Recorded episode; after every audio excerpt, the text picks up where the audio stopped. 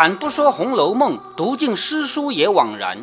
欢迎走进猫哥祥说《红楼梦》，我们一起品味中国古典小说的巅峰之作。好，我们继续看啊，宁国府里面，因为贾静的生日，贾静自己虽然不回来，但是他们家里还是要连办两天的宴席。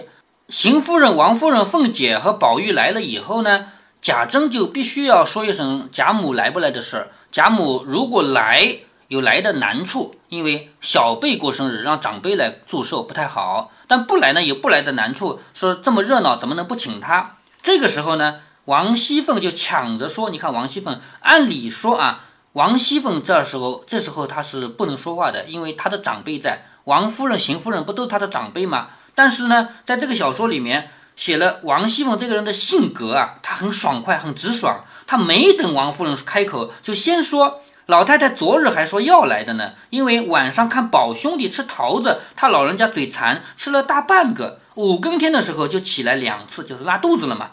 今天早晨觉得身体倦懈，嗯，才大半个才怎么就拉肚子？大半个还少的啊，那么大的桃子吃大半个，老太太呀，对呀，你没吃过桃子吗？这么大桃子，是吗？你出去采的桃子不也有这么大的吗？是吗？好说。五更天就起来了两次，今天早上觉得身子有些倦，因此叫我回大爷。这个大爷就是贾珍啊，叫我来告诉贾珍，今日断不能来了。说有好吃的要几样，而且要烂的。贾珍听了就笑着说：“我说老祖宗这么爱热闹，怎么会不来？必定有缘故的。就这么着了吧。”王夫人说：“前日听你大妹妹说，荣哥儿媳妇身上不大好。所谓的身上不大好，就是病了。就是前天我听你的大妹妹说，你的大妹妹是谁呢？”就是王熙凤，因为她正在跟贾珍说话，贾珍的大妹妹不就是王熙凤吗？是不是？说前日我听你的大妹妹说，荣哥儿媳妇身上有些不大好，到底是怎么样？然后尤氏就说，她这个病啊也奇，上个月中秋还跟老太太和太太们玩了半夜，回来还好好的。也就是说，现在不是秋天吗？是不是？菊花开了吗？上个月是中秋，说明现在是农历的九月份了，是不是？说上个月中秋那天还跟老太太和太太们玩了半夜，回来还好好的。到了二十以后，就中秋到二十不才五天吗？是不是？到了二十以后，一天比一天觉得懒，也懒得吃东西，有将近半个多月了。经期又有两个月没来。邢夫人接着说：“别是喜吧？你看这个人，所有人说话都这样的吧？你既然经期没来嘛，那就往好里边说嘛，又怀孕了嘛，是不是？我们到医院去看病人也是这样的。”你快好了，你这个样子马上就好了，都这样说的嘛，对不对？别说医生不会这么说，哎，医生当然不这么说。正说着，外头有人回道：“大老爷、二老爷并一家子的爷们儿都来了。”好，这里的大老爷、二老爷是谁呢？是贾赦和贾政，知道了吧？嗯。贾赦、贾政，因为他是过生日的那人的弟弟，贾静过生日，他们不是弟弟吗？是吧？他们都来了，说在厅上呢。贾珍忙迎出去，贾珍当然迎出去了，是他的两个叔叔来了，是不是？是长辈来了嘛，连忙迎出去。这里尤氏又说：“从前大夫也有说是喜的。昨日冯子英推荐了他从前学过的那个先生，医道很好。瞧了说不是喜，竟是个很大的症候。就是这个昨天才来的这个医生啊，张有事啊说过了，不是喜，而且是一个很大的病症。昨日开了方子，吃了一剂药，今日头眩的略好些，别的。”人不见怎么大见效，也就是说他的头晕已经好了点了，但是别的方面也不可能一下子好起来，是不是？凤姐说：“我说他不是十分支持不住，今天这样的日子再怎么也不肯不挣扎的上来，什么意思呢？王熙凤的意思是，我按理说这个日子他一定会起来的，因为他家里办大事儿，对不对？他为什么不起来？肯定是因为身体实在是支持不住了。尤氏说。”你是初三日在这里见他的，他强挣扎了半天，也是因为你们娘儿两个好的上头，他才恋恋的舍不得去。啊，尤氏就告诉王熙凤，初三那一天你来的时候，他抢争的起来陪你玩的。其实那个时候身体就不好了，因为你们两个好嘛，他才抢争的起来的。凤姐儿听了，眼圈红了半天，半日才说：“真是天有不测风云，人有旦夕祸福。”这两句听过吗？听过。这个年纪，倘或就因为这个病伤怎么样了，人还活得有什么趣儿？就是年纪轻轻的，如果这个病很严重，落下了什么病根儿，落下了什么严重的后遗症，那还活得有什么趣呢？正说着，贾蓉进来了。给邢夫人、王夫人、凤姐儿都请了安。好，贾蓉来了，那又是一个小辈了嘛，就来给这么多人请安。然后回尤氏说：“方才我去给太爷送吃的去，别忘了他是拿十六个捧盒给贾敬送东西去的，是不是？说方才我去给太爷送吃的去，并回说我父亲在家中伺候老爷们，款待一家子的爷们，遵太爷的话没敢来。太爷听了很喜欢，说这才是。”叫我告诉父亲母亲，好生伺候太爷和太太们，就是那个当道士的那个太爷啊，就是他的亲爷爷啊。叫我回来告诉爹爹妈妈，你们要好生伺候太爷和太太们，也就是贾赦、贾政、邢夫人、王夫人们，并且叫我好生伺候叔叔婶子还有哥哥们，就是他的叔叔婶子，不就是贾琏啊、王熙凤这些人吗？还有哥哥们，是不是？还说那个印字文叫急急的刻出来，印一万张送人，就是他写的那个文章，你还记得吗？就是这个道士，他说你要真对我好，你把我的那篇文章刻出来印发了送给人，是不是？所以就要把这个文章赶紧刻出来，印一万张送给人。我将这个话都回了我父亲了，这会子得快出去打发太爷们，并阖家爷们吃饭，就是到了吃饭的时间了嘛。凤姐说：“荣哥，你且站住。”你媳妇今日到底怎么着？也就是说，他的老婆秦可卿生病生成什么样子了？你告诉我是不是？你的媳妇今日到底怎么着？贾蓉皱皱眉头说：“不好嘛，婶子回来去瞧瞧就知道了。就是你和他不是两个人关系很好，两人非常要好的嘛，你亲自去看看就知道了。”于是贾蓉出去了。这里尤氏向邢夫人、王夫人说：“太太们是在这里吃饭呢，还是在园子里吃去？”这里和园子里有什么区别呢？在这里吃饭就我们几个人，不见外客；但是在园子里吃饭有好处，有戏可以看，因为不是请了个戏班吗？是不是？所以就问你们是在这里吃饭呢，还是到园子里吃饭去？小希儿现在正预备在园子里呢，就是那个唱戏的啊，在园子里预备着呢。王夫人向邢夫人说：“我们索性吃了饭再去看也罢，也省好些事儿。”邢夫人说：“很好。”于是尤氏就吩咐媳妇婆子们说：“快送饭来。”就他们在这儿吃，吃完了再到那边去。门外一起答应了一声，都个人端个人的去了。不多一时，摆上了饭，尤氏让邢夫人、王夫人和她的母亲都上了座。这个母亲就是尤氏的娘家，她老娘来了。那在这里呢，邢夫人、王夫人不都是尤氏的长辈吗？对不对？那还有她的亲妈妈也是她的长辈。好，尤氏自己是不能吃饭的。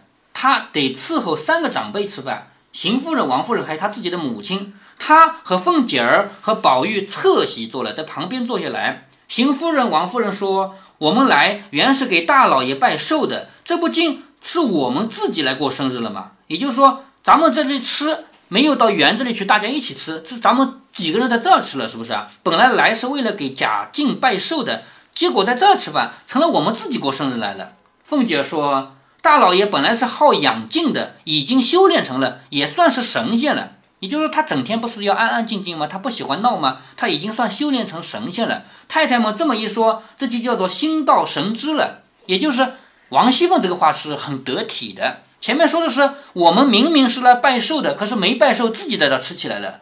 也就是说，前面说了，我们来本来是为了给了为了给贾静拜寿的，但是寿没拜，我们自己吃起来了。好像是我们自己在过生日，但是王熙凤说的话就很得体。她说：“她不是修炼成了仙了吗？你们在这祝寿，她是知道的呀。”这个话说的很好吧？是不是？所以王熙凤，我们你别忘了刘姥姥进贾府的那一回，你看王熙凤说话多得体啊，是不是？所以每一句话说的都是对的。这一话说的满屋子人都笑了起来。于是尤氏的母亲，还有邢夫人、王夫人、凤姐儿都吃完了饭。漱了口，净了手，就是洗了手，才说要往园子里去。贾蓉进来向尤氏说：“就是贾蓉也进来了，他向他的妈妈尤氏说，老爷们并众位叔叔哥哥兄弟们也都吃了饭了。大老爷说家里有事，二老爷又不爱听戏，又怕人闹得慌，也都去了。你看，两个老爷贾赦和贾政都走了。他们走了以后，这帮女的才看戏看的热闹嘛，是不是？”所以小说把他们都写走了。大老爷就是假设，假设说家里有事走了。二老爷贾政说我不爱听戏，我怕闹，也走了。别的一家子爷们都被连二叔还有强兄弟让着过去听戏了。也就是说，剩下的那些小辈的爷们啊，就是这帮这帮男的人啊，都被连二叔，也就是贾琏，还有强兄弟，就是贾强，都让到那边听戏去了。方才南安郡王、东平郡王、西宁郡王、北晋郡王四家王爷，好，东南西北四个王爷，王爷知道吗？是什么人？就是皇帝分出去的最高的爵位。皇帝自己是皇帝，我不能再让别人当皇帝了。但是你们这帮人可以封王，是不是啊？所以是南边的叫南安郡王，东边的叫东平郡王，西边的叫西宁郡王，北边的叫北晋郡王，就是这四个王。是不是还有个中？哎，不是，其实小说编出来的也没有什么东南西北，这个就是小说总得编出个名字来，对不对啊？所以你比如说甄士隐啊、贾雨村这个名字都不编出来的嘛，是吧？啊，这四家王。我听你这么说，我都想起来了，这些和这个王的名字有谐音吗？啊，没有谐音。说这四家王爷，还有郑国公牛府等六家，还有中靖侯石府等八家，就是姓牛的、姓史的这样的人家，都差人持了名帖儿送寿礼来了。就是咱们家有人过生日，别人家不能假装不知道，那不行的。咱们家过生日，别人家要送东西来，送礼物来的。那回头别人家过生日，咱们也得送东西去，是不是？嗯。所以，为什么王熙凤说大有大的难处啊？你这个钱不花不行的。别人家过生日，你得送个几千几万两银子的那个礼品，你不能说拿一个小东西就送了去，是不是啊？所以大有大的难处嘛，这个花这个钱你得花嘛。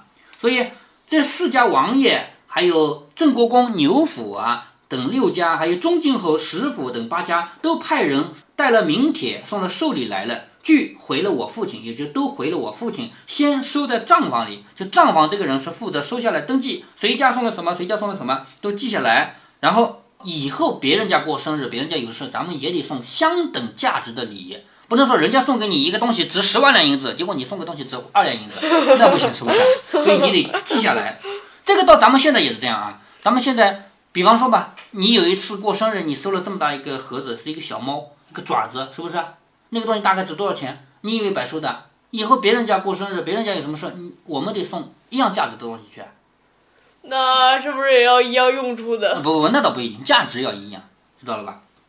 好，说我回了父亲，先收在账房里，礼单都上上档子了，就是这个礼单啊，这人家送的东西都记下来，都写好了。老爷的谢领的名帖都交给个人来人了，就是说人家送东西来的人要回去的是吧？你要写一个东西，谢谢他家的东西，要写下来给那个人带回去。各来人也都照例赏了，赏是什么意思啊？就是说。这两户人家互相送礼啊，主人不会出去送礼的，对不对？都是派一个仆人，是吗？但这个仆人不是白跑的，仆人是有赏金的。仆人去送一个礼以后，收礼的那家人家是给他一点赏银，就是跑腿费啊，这个钱就是他自己的，相当于他的外快，知道吗？所以这个也给了。众人都让吃了饭才去了。母亲该请二位太太、老娘、婶子到园子里坐着去吧。就是这里说跟尤氏说，尤氏不是他妈妈吗？跟尤氏说：“你该请二位太太，也就是邢夫人、王夫人，还有老娘。这个老娘就是他妈妈的妈妈，就是他的外婆，还有婶子，都到园子里去坐吧。”尤氏说：“也是才吃了饭就要过去了。”凤姐说：“我回太太，我先瞧瞧荣哥媳妇，我再过去。”也就是说，这里的所有吃饭的人，就是邢夫人、王夫人还有尤老娘这些人啊。都要去看戏，但是唯独凤王熙凤一个人没有直接去看戏。她干什么去了？她要去看看正在生病的秦可卿，是吗？嗯。王夫人说：“很是，我们都要去瞧她，就怕她嫌闹得慌。说我们问她好吧？这个什么意思呢？”王夫人对王熙凤说：“按理说她生病，我们都要去看望她的，但是呢，咱们一起挤进去不是很闹吗？是不是？”所以呢，我们就不去了。你替我说一声，是我们向他问好了。这个话也很对。你要知道，王夫人和秦可卿相相差两倍呢，是不是？这辈分上讲，没有必要说一定要去看望他啊。就是辈分大的人一定要去看望辈分小的人吗？没有必要。那在礼节上看，你又不能说假装不知道，是不是？于是就让王熙凤替我说一声，说我本来该来看的啊，我怕你闹才不来的，就这个意思。尤氏说。好妹妹，媳妇儿听你的话，你去开导开导他，我也放心。你就快些过园子里来，什么意思呢？前面我们也说过了，秦可卿得这个病是因为他太聪明了，他心事太多了，他什么事都想着，所以他生病了，是不是？说你，他这个你指的是王熙凤啊。王熙凤你和秦可卿两个人不是关系很好吗？对不对？嗯关系好，他愿意听你的话，你就劝劝他，叫他把心放下来，别想着那么多的事儿，这样病不是好得快吗？是这个意思。说你看完了他呢，你就赶紧到园子里来。我们不都在园子里看戏吗？是不是？你去看完他以后，你就快点到园子里来。宝玉也要跟凤姐儿去看情事。王夫人说：“你看看就过去吧，那是你的侄儿媳妇。”就是说，在辈分上讲啊，他比你晚一辈的，你不看也可以，你要看也可以，你看看就过来，懂这个意思吗？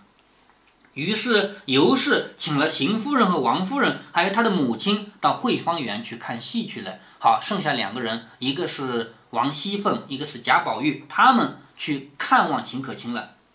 凤姐儿、宝玉方和贾蓉到秦氏这边来了，进了房门，悄悄地走到里间的房门口，悄悄地走，因为病人要休息嘛，你不能哐哐哐哐哐，是不是啊？他悄悄地走到里间的房门口，秦氏见了就要站起来，你看。已经病得这么厉害了，他还要抢争着站起来。凤姐儿说：“快别起来，看起猛了头晕。就是你不要起来，你躺着吧。你万一一坐起来，你不是头要晕吗？是不是？”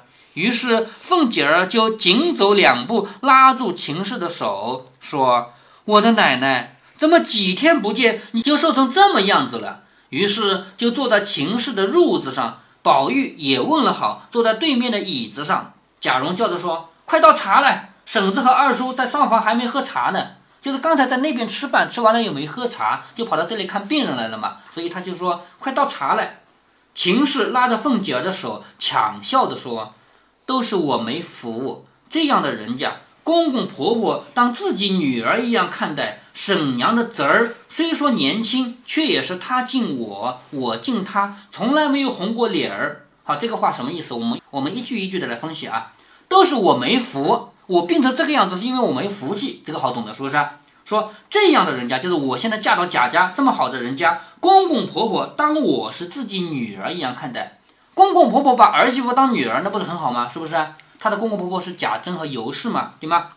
公公婆婆当我是女儿一样看待，婶娘的侄儿什么意思呢？你不是我的婶婶吗？他在跟王熙凤说话，对不对？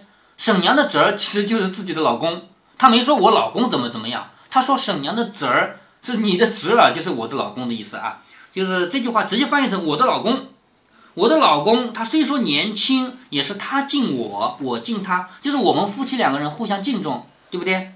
从来没有红过脸，就是我们没吵过架，就是一家子长辈和同辈中，除了婶子，也不必说了，别人没有一个不疼我的，就咱们这个大家族这么多的人，你疼我，咱们不必说，咱们都懂，别人也没有不疼我的，也没有不和我好的。这如今得了这个病，把我那个要强的心一分也没了。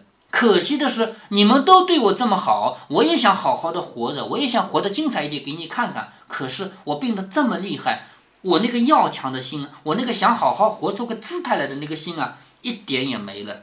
公婆跟前为得孝顺一天，这个话呢，就是说，按理说做儿媳妇的，她是要孝顺公婆，要照顾公婆的，是不是？可惜我病成这个样子，我没有能够好好孝顺公婆，就是婶娘这样疼我，我就有十分孝顺的心，如今也不能够了。就是他对面是王熙凤嘛，他管王熙凤应该叫婶娘嘛，就是婶娘你你这么疼我，我就有十分孝顺你的心，我今天也没有办法做到了，对不对？因为我病得很严重嘛，我自己想着未必熬得过年去呢，因为现在是秋天嘛。我在想着，我病得这么厉害，我未必能熬过年，我不一定能活到明年了，是这个意思吧？嗯。好，宝玉正瞅着那个《海棠春睡图》，还记得那个图吗？正瞅着那个，并且还有那个秦太虚写的“嫩寒锁梦因春冷，芳气袭人是酒香”那个对联，是不是？他在这睡过觉的嘛？不觉得想起这里睡觉梦到太虚幻境的事儿来，正在那出神呢，听到秦氏这些话，就像万箭穿心。就是贾宝玉这个时候突然之间就很伤心起来，因为他也心疼秦可卿，他也不希望秦可卿病得这么厉害呀。所以听到秦可卿说这个话，他就像万箭穿心，那眼泪不知不觉就流了下来。